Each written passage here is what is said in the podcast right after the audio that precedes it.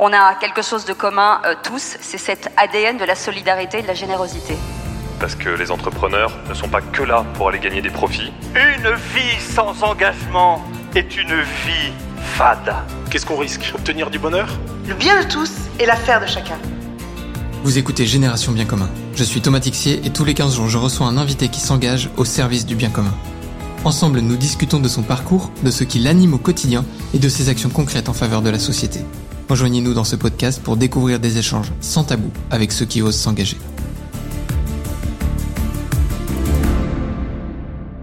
Bonjour à tous, bienvenue dans ce nouvel épisode de Génération Bien Commun. Aujourd'hui, j'ai la chance d'être avec Axel et on va parler de la pause brindille, un petit secteur, finalement pas si petit que ça, autour des jeunes aidants.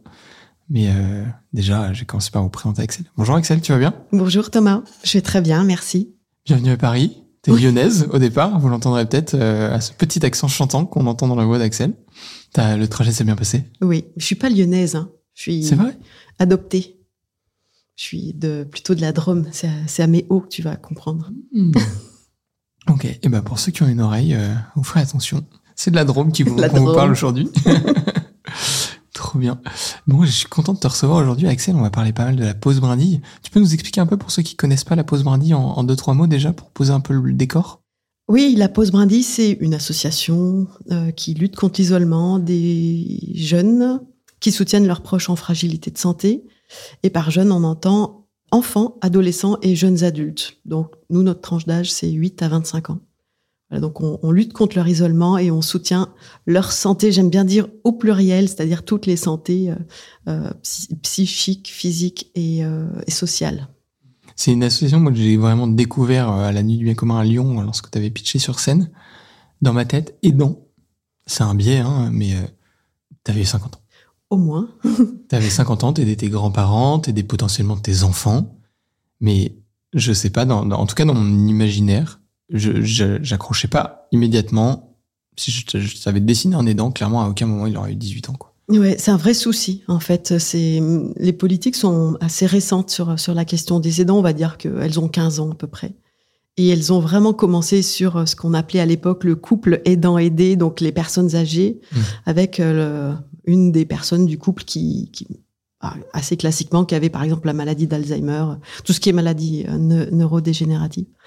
Et ça a vraiment commencé par ça. Ça c'est euh, avec le, plan Alzheimer et le terme c'est inscrit dans la mémoire collective. Et donc euh, aujourd'hui encore, pour la plupart des gens, les aidants aident des personnes âgées. Et puis, bah, avec le vieillissement de la population, ça concerne effectivement beaucoup de cas. Hein, c'est et euh, on a un peu oublié qu'il y avait aussi tous ceux qui aidaient leurs enfants en situation de handicap ou malades, euh, leurs frères et sœurs, et puis les, les enfants qui, à la maison, euh, accompagnaient, alors, soit étaient euh, co-aidants, c'est très vilain, mais sont aidants d'aidants ou aidants en plus, soit sont aidants principaux euh, de leurs parents malades. Hmm. Et ça, euh, voilà, ça concerne, euh, je pense. Les chiffres un peu? Oui, alors en France, c'est un million des- de jeunes, de jeunes de moins de 25 ans. Donc ça fait beaucoup. Et sur ce Et tu descends jusqu'à quel âge à peu près? Est-ce qu'on considère qu'il y a un peu un minimum pour vraiment être aidant? Déjà, faut être responsable de soi, non? Eh ben pas for- Enfin, nous on a dans notre conseil d'administration des adultes qui ont été euh, jeunes aidants, dont trois qui ont commencé à 5 ans. Ah la vache. Donc euh, c'est vraiment pas une idée qu'on peut avoir. euh, je pense à Moi, je projette ma fille qui a 6 ans, je... Voilà. Et en fait, c'est des cas très concrets. Hein. euh, voilà, maman, maman bipolaire, frère schizophrène, il faut bien quelqu'un qui gère. Euh, notre vice-présidente a eu ses, a ses deux parents qui sont sourds, donc elle a, elle a aidé euh, dès qu'elle a su écrire et parler. Elle a pris le, elle a pris la traduction et, et- et tout. Elle a accompagné sur absolument tous les gestes de la vie quotidienne. Et puis on a nos administrateurs. euh, qui était le dernier d'une d'une famille, le petit dernier, vraiment grand gros écart avec euh, avec ses grandes sœurs, qui sont partis euh, vivre leur vie et puis ben ses deux parents sont tombés malades. Il avait cinq ans et demi et à partir de là, ben, il a accompagné son papa qui avait un cancer et qui en est décédé et puis sa maman qui avait une maladie lourde et chronique qui vient de décéder là il y a quelques mois. Donc euh, voilà, et 42 ans d'aidance. Et c'est euh, c'est pas des cas qui sont rares. Hein. C'est euh, mais on, on, on- ne peut pas, je pense, conscientiser. C'est un tabou quand même aussi l'idée que. Ah, tu trouves- ouais, moi, moi, c'était un peu la question que je voulais te poser. C'est tabou ou c'est pas connu? Est-ce qu'il y a une... Tu vois un peu la différence que je fais entre les oui, deux mais je pense que c'est tab... c'est ce n'est pas connu parce que c'est tabou. En fait, l'idée que des enfants euh, dont nous adultes sommes censés s'occuper, en fait, on doit, on, on est censé nous occuper de de ces jeunes. On a beaucoup de mal à imaginer qu'à la maison tout s'inverse. Et les personnes adultes qui sont concernées par ça, qui sont accompagnées par ces jeunes, n'osent pas en parler à l'extérieur. C'est c'est extrêmement difficile quand les rôles s'inversent et dire bah c'est mon enfant qui va faire les courses, bon bien sûr pas à 5 ans, mais très tôt, qui va chercher les médicaments, qui euh, quand euh, je suis vraiment pas bien, c'est aussi beaucoup de soutien moral. Et le soutien moral, ça prend beaucoup de temps, hein, passer du temps avec quelqu'un qui est en difficulté psychique ou, ou physique. Et c'est très difficilement quantifiable. Quand tu accompagnes quelqu'un à s'asseoir ou à se coucher dans un lit ou quand tu lui donnes ses médicaments, c'est c'est de la logistique. Donc ça se voit, ça, ça se quantifie. Mais quand tu accompagnes euh, une personne qui est en dépression, par exemple, une dépression euh, récurrente, euh, chronique pendant des années et des années, et que toi, tu fais en sorte que officiellement tout aille bien, que tu travailles bien à l'école, que ça ne se voit pas, de pas rajouter de problèmes, et puis de gérer les frères et sœurs qui font du bruit, de gérer les devoirs. C'est c'est beaucoup moins facile à... Oui, en fait, t'es devenu aidant, mais tu, même toi, tu le sais pas. Oui, et, et tu parlais, on a commencé avec le terme aidant, c'est un terme qui est pas adapté. Nous, on l'utilise parce que institutionnellement, aujourd'hui, c'est le terme qui existe. Ouais. Mais on le trouve absolument pas adapté. C'est à- quoi le bon terme pour toi? On l'a pas trouvé. on ne l'a pas trouvé. On, y- on en parlait encore hier avec euh, une personne de l'UNAFAM euh, sur les, les jeunes aidants euh, des personnes atteintes de troubles psychiatriques, qui sont Ouais. extrêmement nombreux et qui sont les plus en difficulté.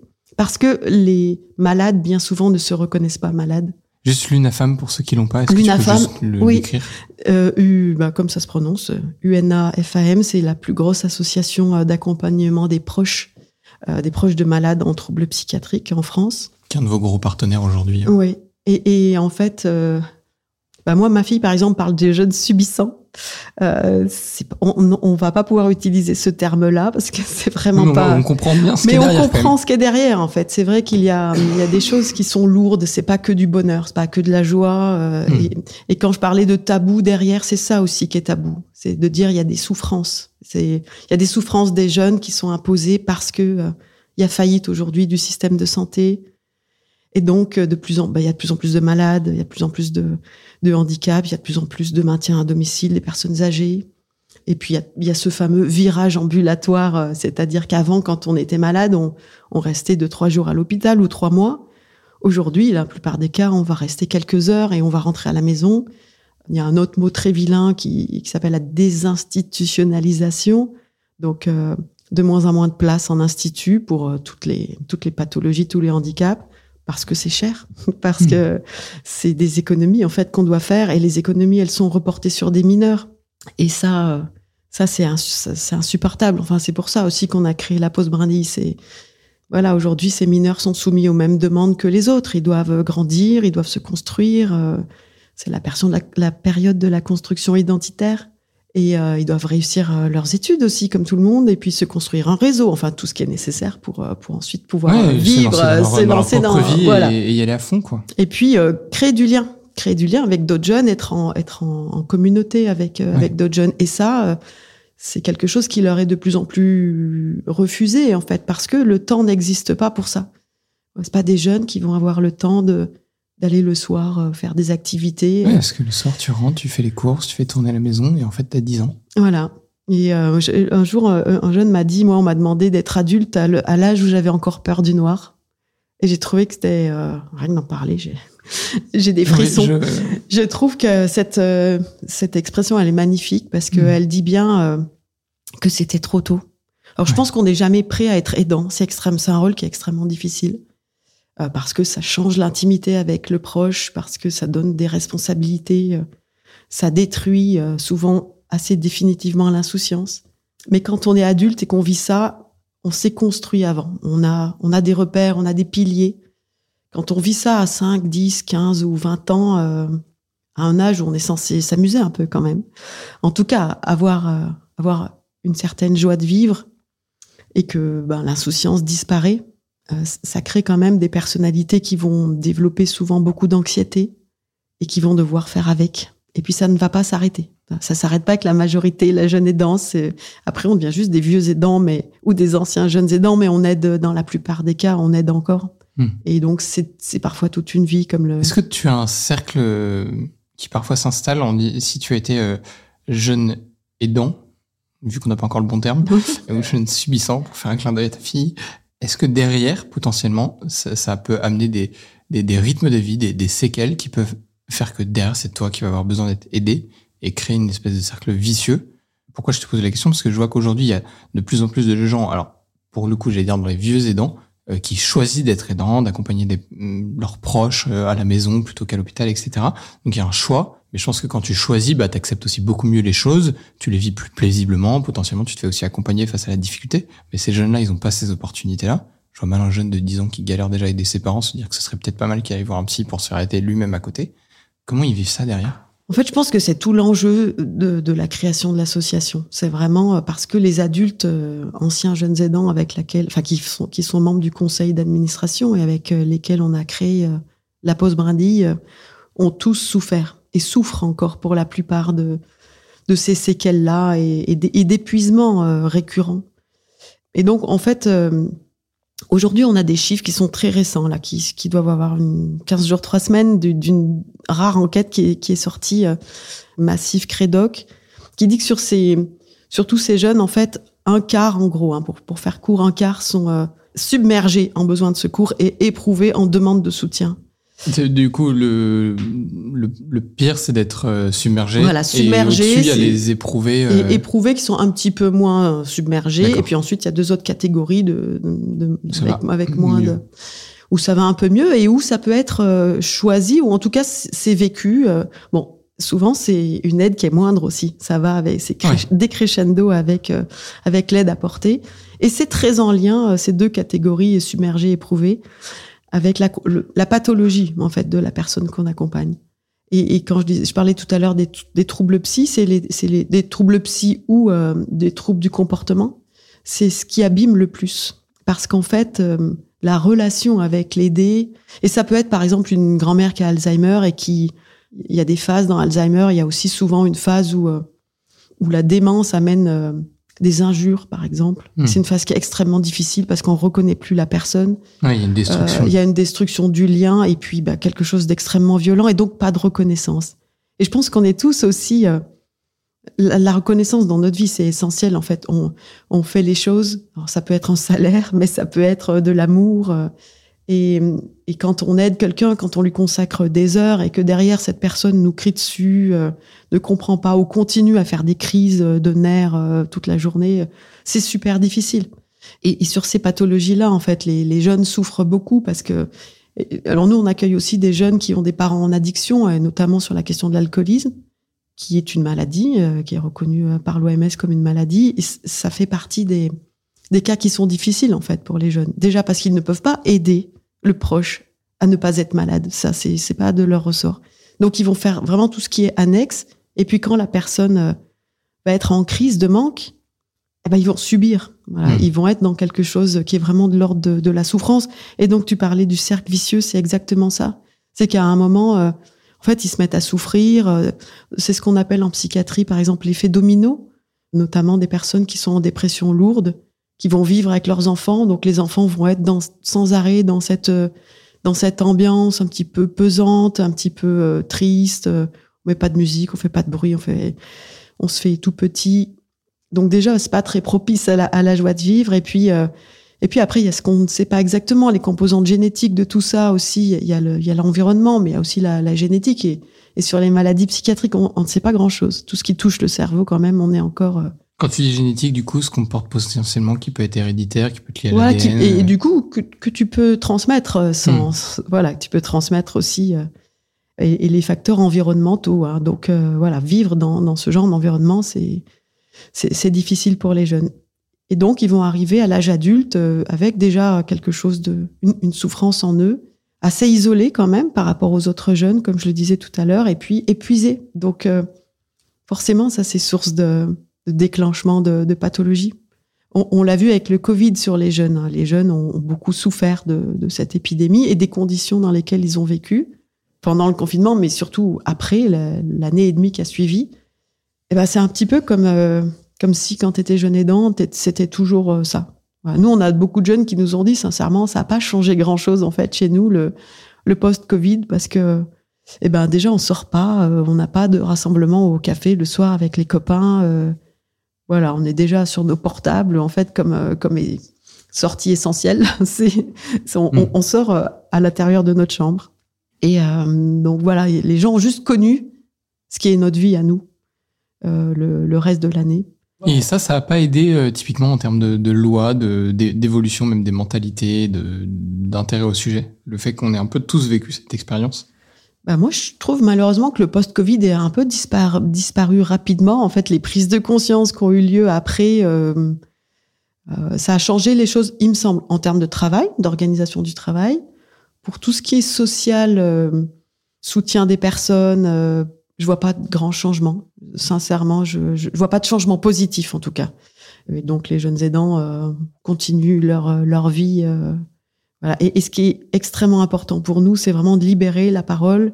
Certes, ils vivent des choses très positives. Aussi, ils sont très fiers de ce qu'ils font. Ils sont solidaires, ils sont engagés.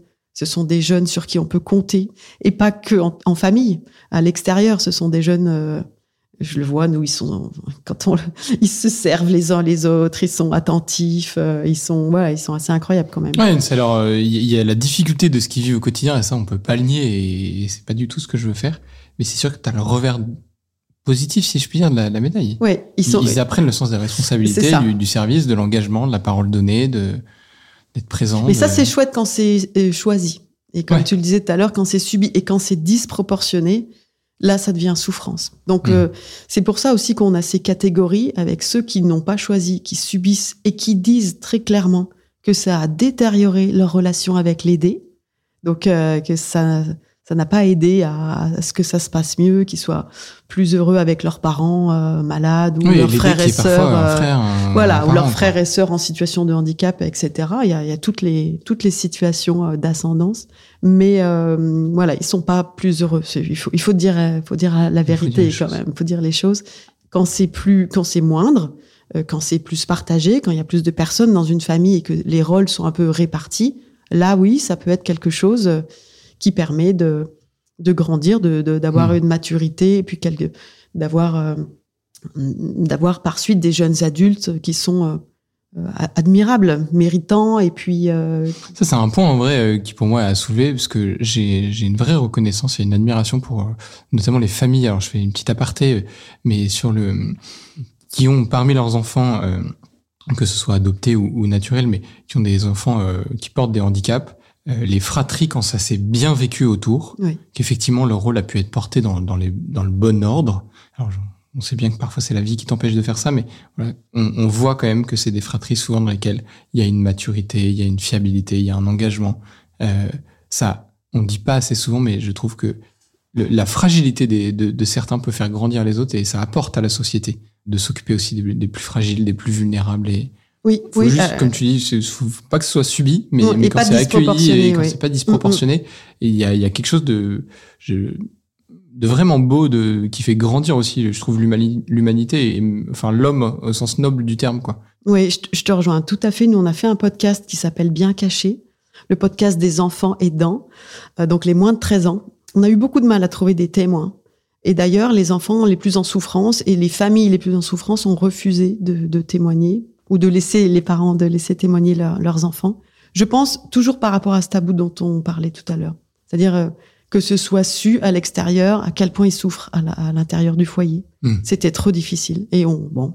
Les, les, parents notamment euh, qui sont aidés par leurs enfants, tu les parents qui sont aidés par leurs de enfants, la souffrance des enfants, ouais, ou les parents qui ont vraiment euh, des situations de handicap dans, chez leurs autres enfants et qui sont en grande souffrance parce que notamment surtout les jeunes qui sont déscolarisés ou qui n'ont pas de place en ce moment et, et où les les parents savaient que les enfants allaient dire leur souffrance. Et ça, je pense que c'est pas entendable et nous, on le comprend tout à fait.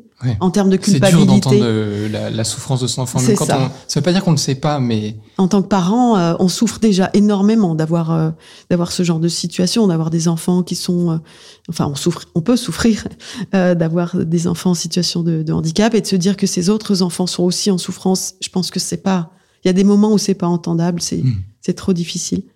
Mais sur ceux qui ont témoigné dans, dans le podcast, euh, ils sont extrêmement loyaux. Moi, je les ai, j'ai trouvé, je les ai trouvés extrêmement touchants. euh, Un devoir de loyauté. En fait, à partir du moment où on appuie sur le micro pour les enregistrer, ils ont vraiment à cœur de dire on aime notre famille, notre famille Mm. est pleine d'amour, euh, on a ouvert les yeux, on est plus euh, tolérant euh, que la plupart des. Alors, certes, il y a la maturité, mais il y a aussi la question de la tolérance. Il y a une place pour chacun dans ce monde. Ouais. Il faut faire une place pour les enfants handicapés. Il faut que les maladies, euh, euh, toutes les maladies en fait, soient entendues et, et, et qu'on ne considère pas les gens malades euh, en fragilité de santé comme des pestiférés. Et ils ont moins de 13 ans. Il y en a qui ont 7, 8 ans et qui nous disent déjà ça. C'est des leçons de vie. C'est des leçons de vie et, et moi, c'est vrai que c'est de tous les âges. Ils ont, ils ont évidemment des, des choses différentes à dire euh, quand ils viennent nous voir, mais, mais sur ces petits-là, c'est, c'est, des très très chouettes personnes. Quoi. Et voilà, ça va faire des, des adultes qui seront très solidaires, euh, très engagés. Souvent, euh, la plupart des, des projets euh, sont portés par aussi des frères et sœurs, euh, euh, des personnes qui ont grandi en voyant l'injustice du monde et qui veulent la combattre Hmm. et qui veulent que, que, que, que leurs frères et sœurs, euh, leurs parents aient, aient leur place comme les autres et qu'on ouvre euh, nos cœurs à, à tout ça. Donc euh, voilà, ça c'est le bon côté. C'est c'est quand nous-mêmes on est on est soulagé d'entendre ce genre de paroles. Et puis ben voilà, il, il faut pas oublier non plus le, le reste des des cas et qui sont les plus difficiles à, entendre aujourd'hui, les plus rares à, obtenir aussi. Hein, c'est vraiment euh, parce que parfois on dit jeune aidant, jeune aimant. Il y a de l'amour dans la situation d'aide, c'est certain, mais l'amour n'exclut pas la souffrance. Voilà, c'est c'est important de le dire quand même, c'est qu'il peut y avoir aussi de la souffrance. Et ces jeunes, euh, en aucun cas, euh, la société ne doit se reposer sur eux Hmm. Et faire en sorte que, enfin, nous en tout cas à la Poste Brandy, on veut vraiment qu'ils n'arrivent pas isolés et épuisés à l'âge adulte. Ouais, C'est une question d'égalité des chances, d'équité euh, et de, de, de justice, quoi. Je suis tellement aligné avec ce propos. Euh, Axel, ça fait un petit moment qu'on papote autour un peu du contexte. Euh, et je réalise qu'en fait, pour les chers auditeurs, j'ai même pas pris le temps de te laisser te présenter. Et qu'on comprenne aussi, peu, mais à quel moment tu t'es lancé dans l'aventure de la pause brandy qui Finalement, qu'est-ce qui a touché ta vie pour que tu dises, mais en fait, ces jeunes aidants, il y a un moment, il va falloir faire quelque chose pour eux, quoi. Qu'est-ce que je suis venue faire dans cette galère? Euh, Bah, assez classiquement, euh, ça vient d'une histoire personnelle. hein. Je- Moi, je suis maman d'une enfant en situation de handicap. Aujourd'hui, j'ai aussi ma maman, d'ailleurs, qui est euh, en situation de, de handicap, euh, l'équivalent de la maladie de Charcot. Et je suis moi-même malade. J'ai une maladie lourde chronique. Et donc, euh, c'est, ça a été quand même un petit creuset de, de difficultés. Et puis, il y a eu des phrases, en fait, dans ma vie qui ont, qui ont déclenché des choses, parfois pas tout de suite. Quand, quand elle était, j'en avais parlé à la, à la nuit du bien commun, mais comme tout le monde n'y était pas, je vais me permettre Il de, faudrait que tout le monde soit. je vais me permettre de, de, de, de- de l'évoquer ici. En fait, euh, il y a quelques années, ma, ma, ma fille aînée euh, m'a m'a convoquée et puis euh, m'a dit euh, Maman, euh, comment. Donc, j'étais malade à, ce- à ce moment-là. Comment je vais faire quand tu seras morte? Parce que je vais devoir m'occuper de ma sœur toute ma vie. Et moi, euh, j'ai ma vie à vivre et je sais pas comment je vais faire. Elle était en larmes.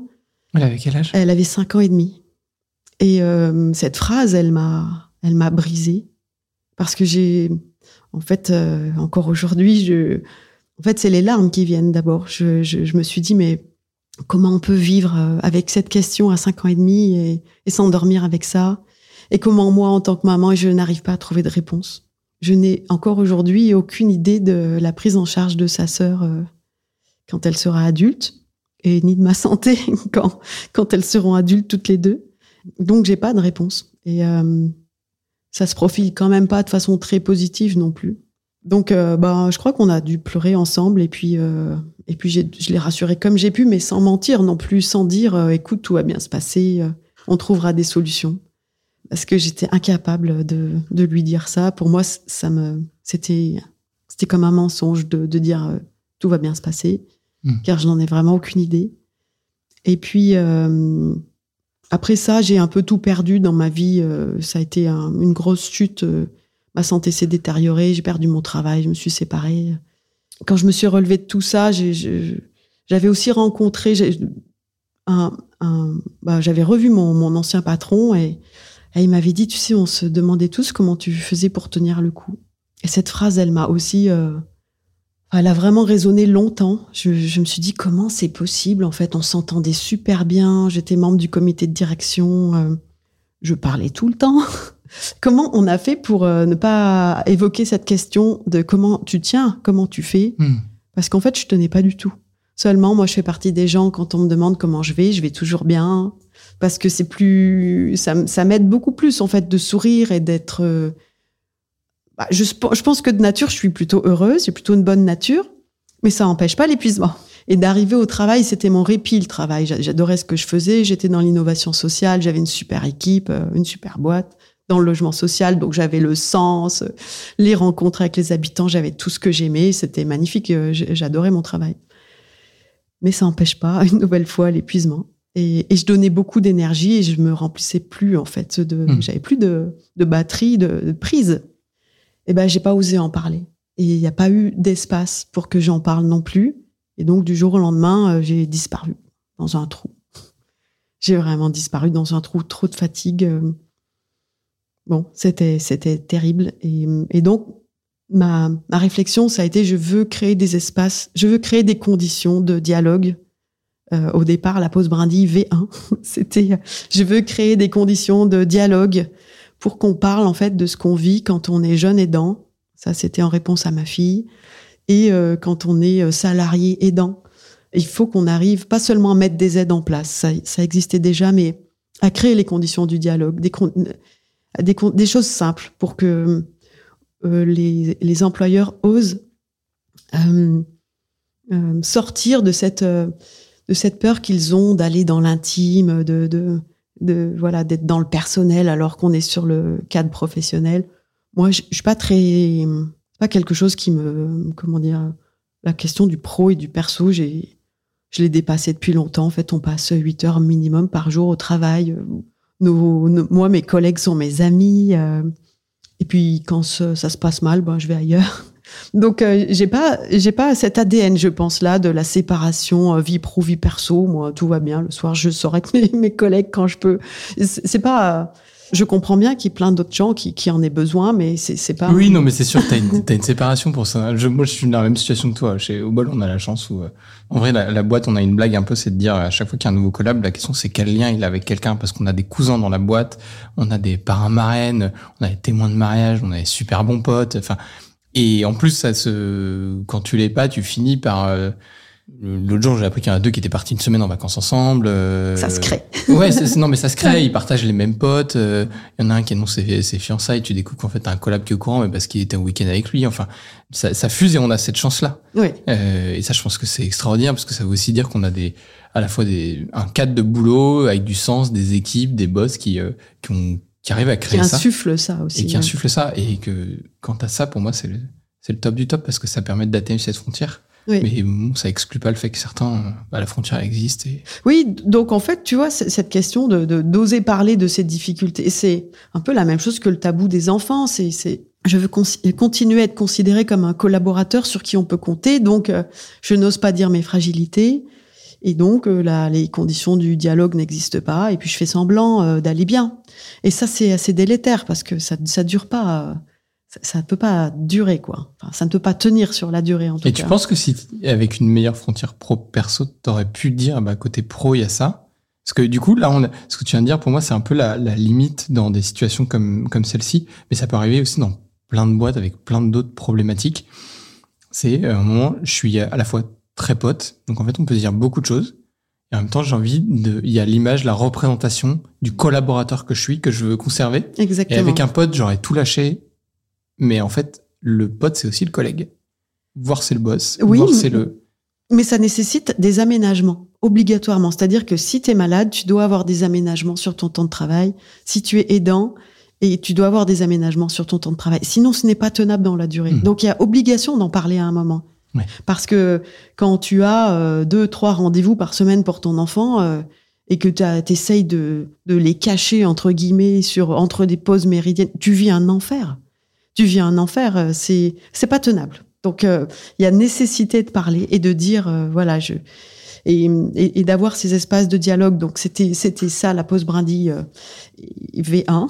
Et puis on avait aussi ce souhait de soutenir la santé des, des aidants de, de tous âges par des ateliers de, de liens et de, de cuisine, de sortie en nature.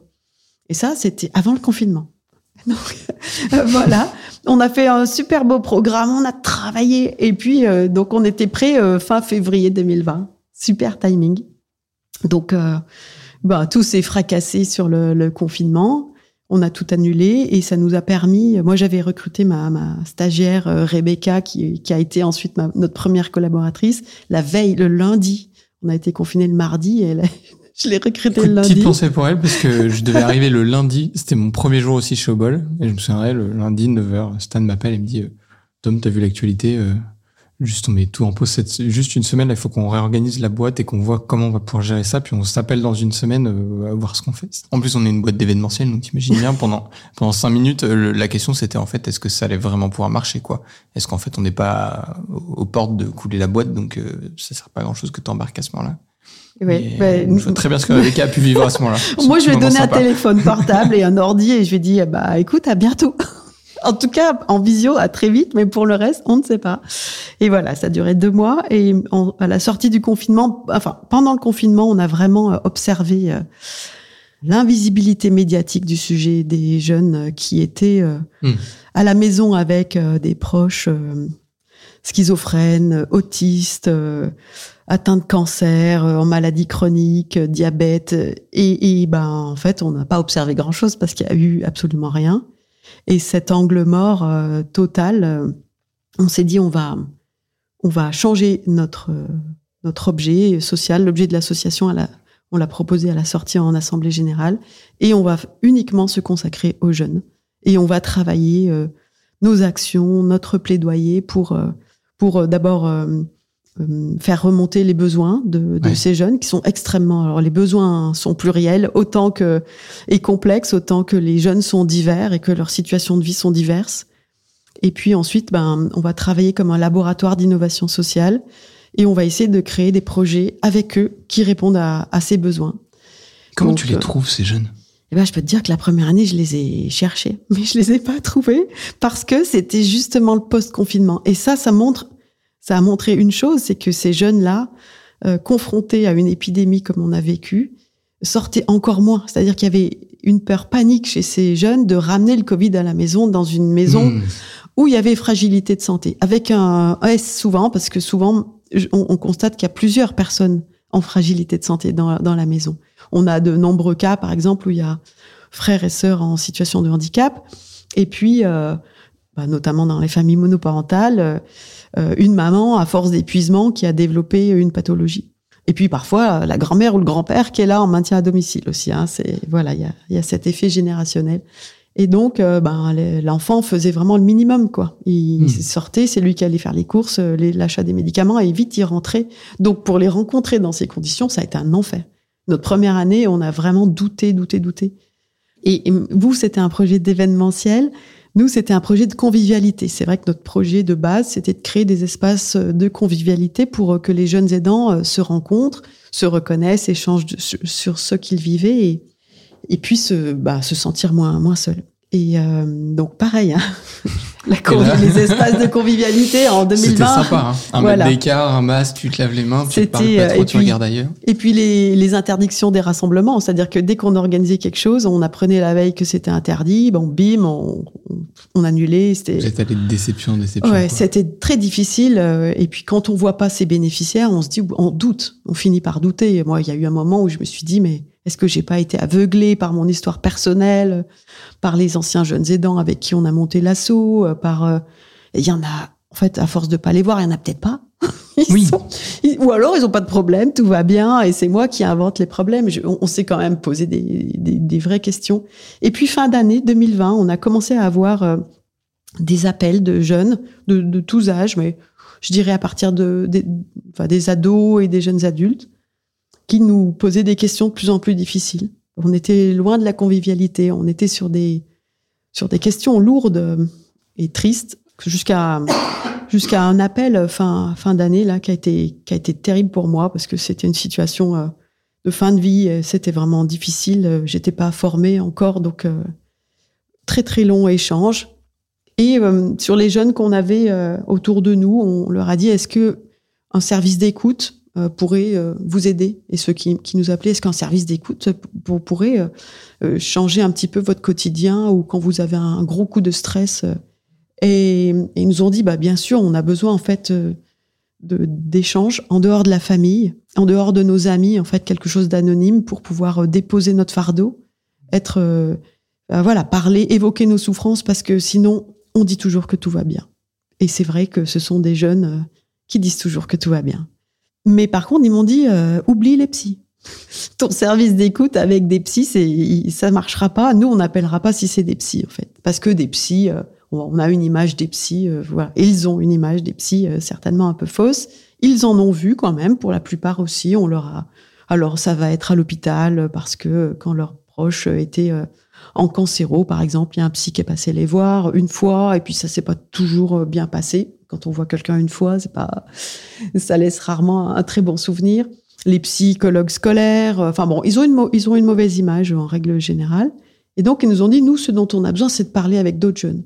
Donc, euh, on a conçu avec eux un service d'écoute, euh, sachant que c'est un service d'écoute avec un numéro de téléphone, mais en fait, les jeunes n'appellent pas non plus, parce qu'on apprend hein, de leurs usages d'aujourd'hui. Donc, euh, les, les jeunes ne passent pas de coup de fil. C'est un truc de vieux, ça. Donc, euh, ils utilisent leur téléphone pour faire soit des vocaux, soit chatter. Donc, très rapidement, notre service d'écoute s'est transformé en chat d'écoute. Et, et là, ça, ça a fonctionné. Hmm. C'est d'ailleurs le projet qui avait été soutenu par la Nuit du bien commun à Lyon. C'était notre premier premier projet. Alors on communique pas extrêmement dessus parce que on n'a pas encore aujourd'hui les moyens d'avoir les équipes et parce qu'on a de nombreux autres projets. Mais il existe toujours. On a deux à trois permanences par semaine. Ce sont des permanences le soir quand les jeunes retournent dans leur chambre, c'est très important, ou le mercredi après-midi, et qui sont gérés euh, par euh, une de nos salariés, des bénévoles aussi et des services civiques quand on en a et euh, qui permettent vraiment de déposer son fardeau. Alors son fardeau de jeune aidant, ces questions euh, vraiment liées à la maladie. Et nous, on, on est beaucoup dans la redirection aussi. On a toute euh, toute une liste d'associations euh, ou de numéros euh, d'urgence parce que bien sûr, on a aussi beaucoup de jeunes qui sont euh, en grande souffrance, donc avec la question du suicide. Enfin, je dis bien sûr, c'est c'est dur de dire bien sûr d'ailleurs dans cette phrase, mais en tout cas, on a quand même beaucoup de souffrance. Ouais, c'est une réalité. en Et c'est une réalité. Et puis, euh, et puis, ça peut être des questions de jeunes, en fait. Euh, comme certains n'ont pas d'amis, euh, pas de vrais amis, ou qu'ils ont menti sur euh, leur vie, parce qu'il y a quand même beaucoup d'omissions euh, sur, sur ce qu'ils vivent en réalité à la maison, euh, bah, ils savent pas à qui demander quand ils ont des problèmes de jeunes. Quoi. Donc, on peut aussi avoir des questions juste de jeune à jeune. Ouais, de donc, jeunes qui euh, grandissent, qui voilà. cherchent. Et c'est pour ça que c'est extrêmement important que ce soit des jeunes qui répondent aux jeunes. On a beaucoup de bénévoles adultes qui souhaiteraient euh, être derrière euh, les chats, mais pour l'instant, euh, on forme plutôt des jeunes. Parce qu'attention, un jeune, on lui fait pas. Si c'est un Ah non, adulte ouais. qui se fait passer pour un jeune, ça marche pas. Ok, boomer.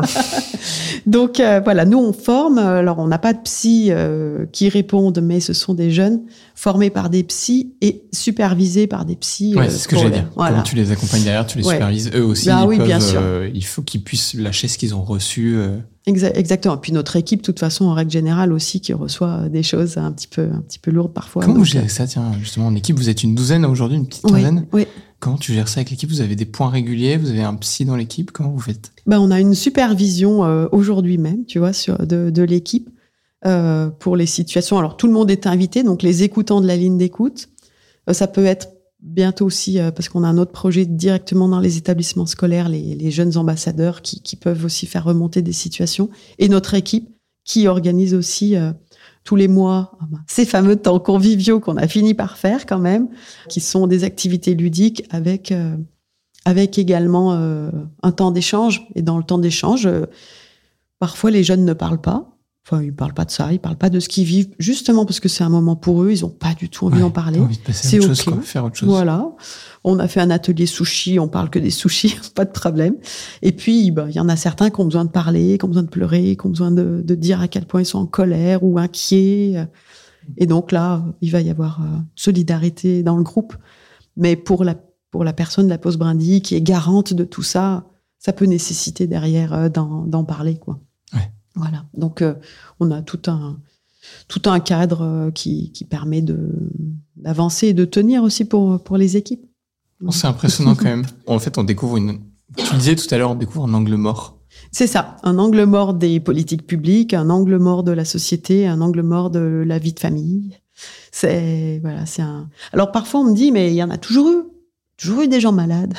Oui, mais il y, a de plus en plus de gens malades. Il y a de plus en plus euh, de, de, de, de, vrais soucis. Euh, et puis, à ce que je disais tout à l'heure, il y a de plus en plus de personnes qui sont ramenées au domicile pour être malades. Mm. Et ça, ça en France, en tout cas, c'est c'était peut-être le cas au début du XXe siècle et avant, mais après, il y a toute une période qui a été euh, des années 30 à, aux années 2000, on va dire, où il y a eu une montée en charge du système de santé, de la prise en charge, et puis, euh, puis aujourd'hui, on, on, est en train de baisser euh, vraiment de façon assez dramatique. Donc, euh, et je pense que toutes les personnes qui écouteront ce podcast euh, se, diront, bah, c'est vrai, moi, je connais des personnes malades, je connais des personnes en situation de handicap. Bon, voilà, si on voit, si on fait vraiment la liste de tous les gens avec des pathologies qu'on a autour de nous, il y en a beaucoup. Moi, je sais que j'ai grandi avec euh, une amie de ma maman qui avait un cancer du sein, un collègue de mon papa qui avait fait un AVC et l'enfant d'une collègue qui avait euh, une, myopathie. Et c'est tout. Trois personnes. Aujourd'hui, je, je, ne sais pas si ma fille devait, devait faire à 20 ans la liste de toutes les personnes malades, handicapées qu'elle peut connaître dans son entourage ça doit être 20 fois plus, quoi. Tout, Mais est-ce que c'est, est-ce qu'il y en a plus ou est-ce qu'on les voit? Ah oui, il y en a plus. Il y en a vraiment beaucoup plus. Nous, on a les chiffres, hein, je, je, je, les ai pas en tête de Santé publique France. Euh, il y a une augmentation de toutes les pathologies, mmh. de toutes les pathologies, de tous les handicaps, quasiment, euh, euh, de l'accidentologie aussi. euh, donc oui, oui, vraiment, vraiment, les chiffres sont. Je trouve qu'on prend pas conscience de ça en fait, qu'on en, on parle pas de. Alors certes, nous, on a aussi des familles qui sont extrêmement touchées et des familles qui sont pas du tout touchées.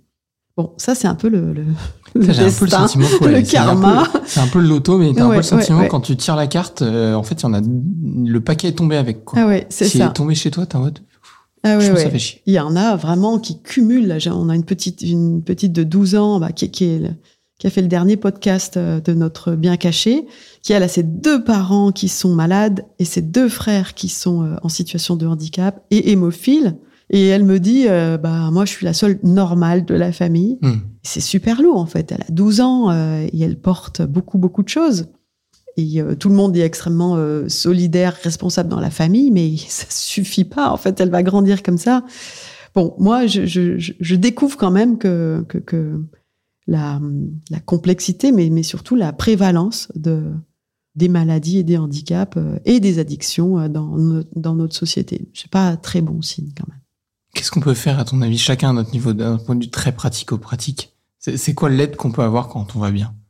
Alors, c'est une merci de poser cette question parce que euh, il y a des choses très simples qu'on peut faire. Alors, euh, d'abord, nous, ce qu'on dit à chaque fois qu'on qu'on en a l'occasion, c'est si vous avez identifié des jeunes concernés, allez les voir et demandez-leur comment ils vont vraiment. Parce qu'on demande généralement à ces jeunes comment va ton père, comment va ton frère, euh, Hmm.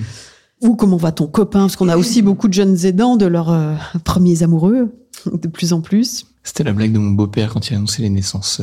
Il disait le bébé va bien, la maman va bien, et oui, pour information, moi aussi, je vais bien. Voilà, bah c'est ça en fait. C'est c'est-à-dire que comment tu vas derrière. C'est pour ça qu'on a appelé l'épisode bien, enfin les podcasts bien cachés. Ils sont bien cachés dans la société, mais ils sont aussi bien cachés dans la famille.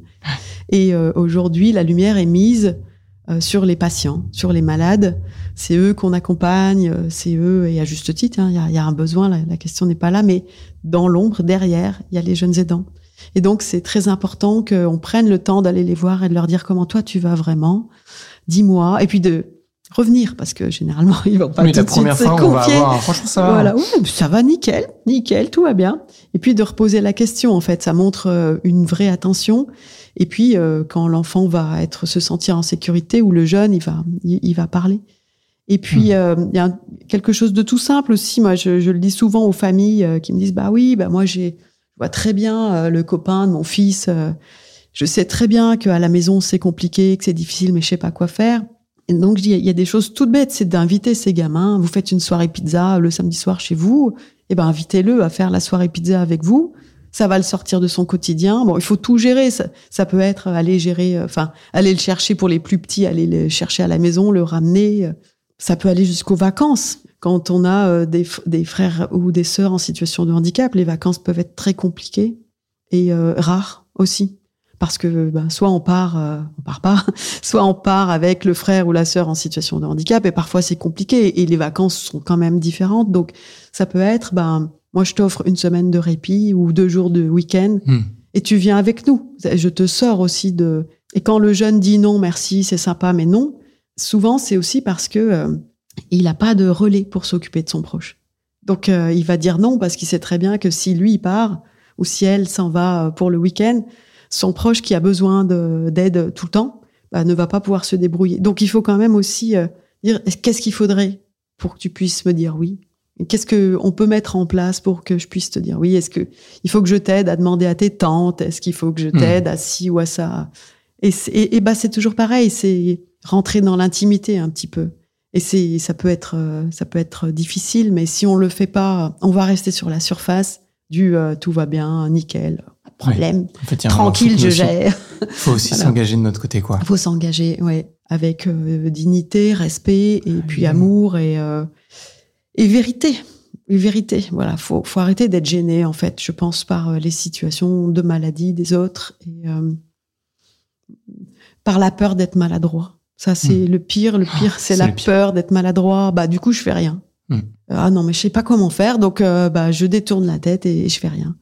Et bah, la peur d'être maladroit, c'est un vrai ennemi, en fait. C'est que c'est le contraire de, de l'action et de l'aide pour, pour ces moi, j'ai vécu la dépression dans ma famille. J'ai une copine qui me demandait tout le temps si ça allait. Nature hyper enjouée, mais très euh, spongieuse. Donc, je savais que dès que j'allais un peu plus loin de franchement, ça va hyper bien. Elle vivait le truc tellement mal pour moi que ça me défonçait. Mais du coup, j'ai arrêté de lui répondre. Donc, il y avait un, peu un côté maladroit de sa part de revenir régulièrement. Mais en fait, c'est toujours une bonne pote parce que j'ai toujours une- un profond respect pour sa, pour sa fidélité à, à vouloir aller au-delà. Même si je pense qu'en termes de caractère, bah, c'était pas celle qui pouvait m'aider le plus. Mais elle est restée versus ceux qui ont, qui ont fini par se cacher plutôt que de d'oser la question alors qu'on était proches. Oui, Euh, et qu'aujourd'hui, j'ai perdu vue. Et je suis d'accord avec toi. En fait, euh, elle était il, faut, là. il faut faire. Et ouais, et en fait, avec une garantie, en fait, tu, et à un moment ou l'autre, tu vas être maladroit et tu vas t'y prendre avec tes pieds parce que c'est, c'est pas ta situation. Tu la vis pas tous les jours. Et même si t'as vécu une situation similaire que tu connais, en fait, t'es pas la personne qui la vit. Mm, mm. Qu'à un moment, tu vas te planter. Ouais. T'appelleras pas au bon moment. T'auras pas la phrase euh, au bon moment. Et, mais en fait, la seule question, c'est est-ce que t'es là, quoi? Il faut aussi oser le silence, Euh, la présence. euh, voilà, allez, on va au parc, on regarde le lac et puis on dit rien, mais on est là. Mm. euh, je pense qu'on parle beaucoup et, et souvent trop aujourd'hui. On essaye de combler le silence, ça fait peur. Et nous, c'est pour ça que sur les jeunes aidants, c'est vraiment OK de se taire. Parfois, on a des jeunes qui viennent une fois, deux fois, trois fois à nos brins de partage et, on se dit, mais ils sont vraiment jeunes aidants parce qu'on sait toujours rien d'eux. Est-ce qu'ils ont compris que c'est pas juste euh, une après-midi badminton ou Et puis euh, voilà, la quatrième fois, ils vont nous sortir un truc de dingue. Ils avaient parfaitement compris, hein, bien sûr, ils n'étaient pas là par hasard. Maintenant, on se, se pose plus trop la question, mais au début, on était encore. euh, et euh, voilà, et quand ils sentent que c'est le moment, ils parlent. Hmm. Et on organise un festival euh, tous les deux ans.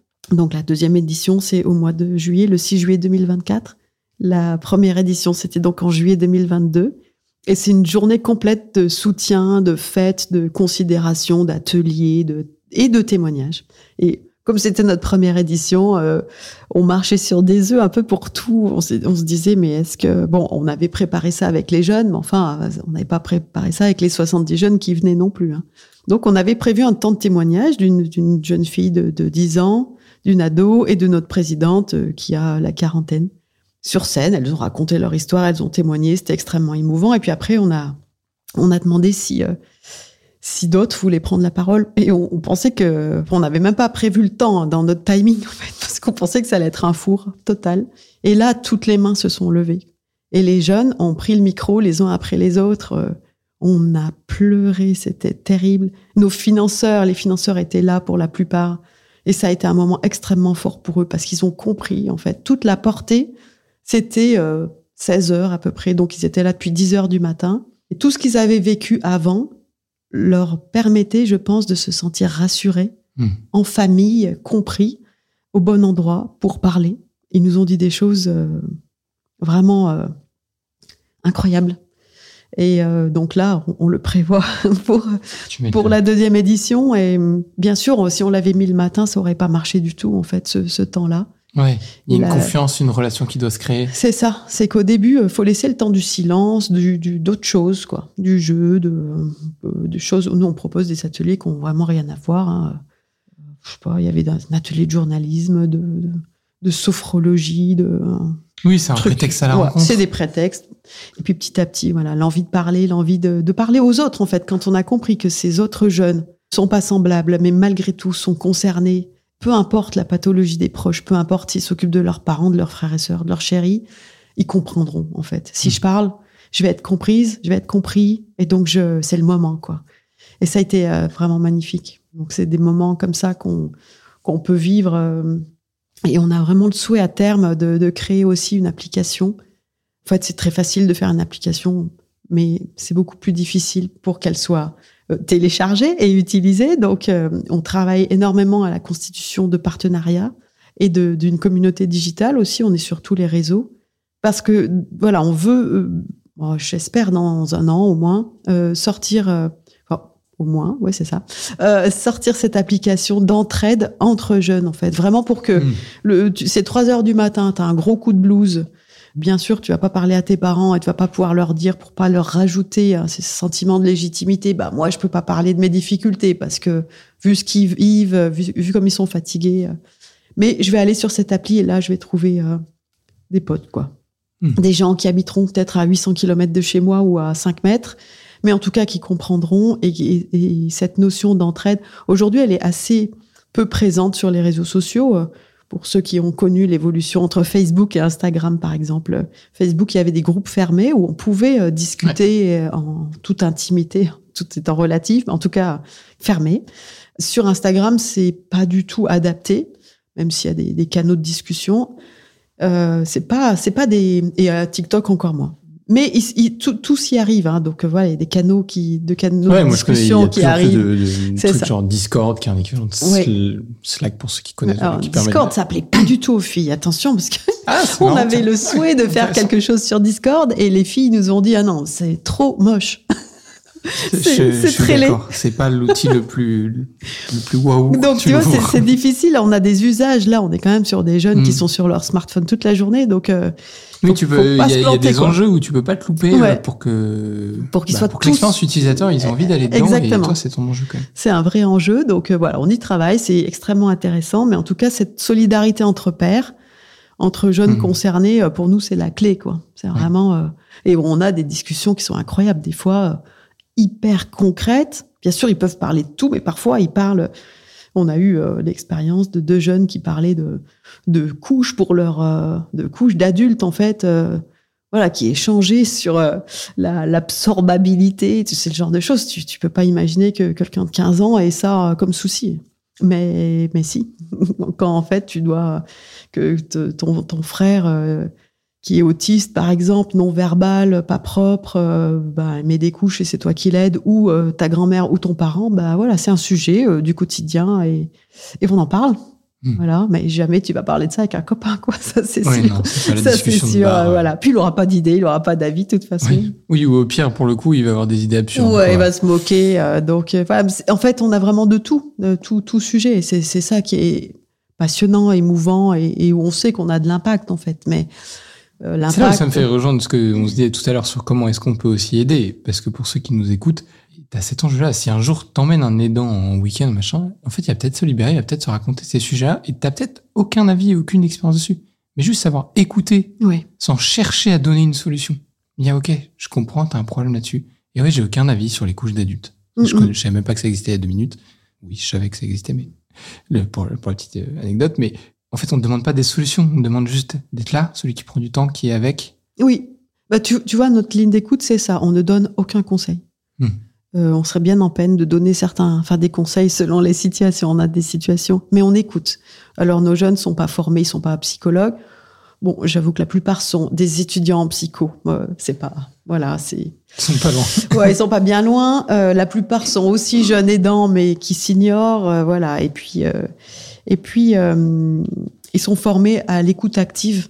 L'objectif, c'est qu'ils écoutent et surtout, voilà, qu'ils donnent pas leur avis, pas de conseils, mais qu'ils amènent le jeune à avec des, des, petites phrases un peu clés à, à s'exprimer et à trouver ses propres solutions parce que tout le monde a sa solution. Enfin, il y a des solutions. Évidemment, on a, nous, ce qu'on dit souvent, parfois on nous dit oui, mais pourquoi vous faites pas ci ou pas ça? On leur dit, on va pas révolutionner le système de santé français. On va pas euh, changer les prises en charge des proches. Et on aimerait bien, mais on va pas s'aventurer là-dessus. Donc, on n'a clairement aucune solution pour les proches. Nous, notre objectif, c'est de permettre aux jeunes de revenir à lui-même, à hmm. ses propres besoins, à ses propres envies, à son horizon, Qu'est-ce que tu voudrais pour toi? Qu'est-ce qui aujourd'hui te, te fait du mal? Euh, Qu'est-ce qui t'empêche d'avancer? Est-ce que c'est tes émotions? Est-ce que euh, voilà, est-ce que ça va être par exemple ta colère, ta culpabilité, ou est-ce que ça va être ton incapacité justement à revenir à toi-même? Parce que tu es tout le temps en souci pour ton proche. Mmh. Et ça, ça peut être très long. On peut échanger pendant très longtemps avec un jeune qui va d'abord nous parler de la situation de son proche, euh, devenir fou parce qu'il n'y a pas telle prise en charge ou parce qu'il n'y a pas ça. Bon, on le laisse parler, parler, parler, et ensuite on lui pose la fameuse question, et toi, comment tu vas, Voilà. Et on écoute. Magnifique. Merci Axel pour ce super temps d'échange. J'ai pas vu le temps passer. Merci en vrai pour tout ce temps. Merci pour à tout toi. ce que tu nous as raconté sur, euh, sur les jeunes aidants. Cet angle mort un peu, un peu, peut-être un peu plus visible pour ceux qui nous ont écoutés à la fin de ce moment. Et merci à vous tous parce que pour moi, l'accompagnement, la, tout à l'heure, je parlais de, les difficultés de l'année 2020. Mm. Mais c'est en 2021 que j'ai rencontré, moi, au bol et la nuit du bien commun. Et ça a été un vrai, un vrai cap. Ça nous a permis de tenir et d'être encore là aujourd'hui. Et j'espère pour longtemps. Donc, euh, on est très reconnaissant. Merci. J'espère que vous serez là dans, très longtemps et que vous serez nombreux aussi à suivre parce que c'est une cause qui, qui, a du sens et, et qui est trop dans l'angle mort. On, l'a beaucoup dit euh, pendant ce podcast, mais il y, y, a un sujet sociétal à cet endroit-là qui est pas, pas encore assez connu, qui est pas assez visible on y travaille. Bon courage Axel, Merci. À Merci à tous de nous avoir écoutés pour ce nouvel épisode. Et puis je vous dis à très vite pour un prochain épisode. Bonne journée. Merci d'avoir suivi cet échange, j'espère qu'il vous a plu. N'hésitez pas à vous abonner à notre podcast et à lui mettre une note de 5 étoiles sur les différentes plateformes d'écoute. Ça nous aidera à le faire connaître. Retrouvons-nous dans 15 jours pour un nouvel épisode de Génération Bien Commun où nous continuerons à vous partager les témoignages de ceux qui s'engagent au service du bien commun.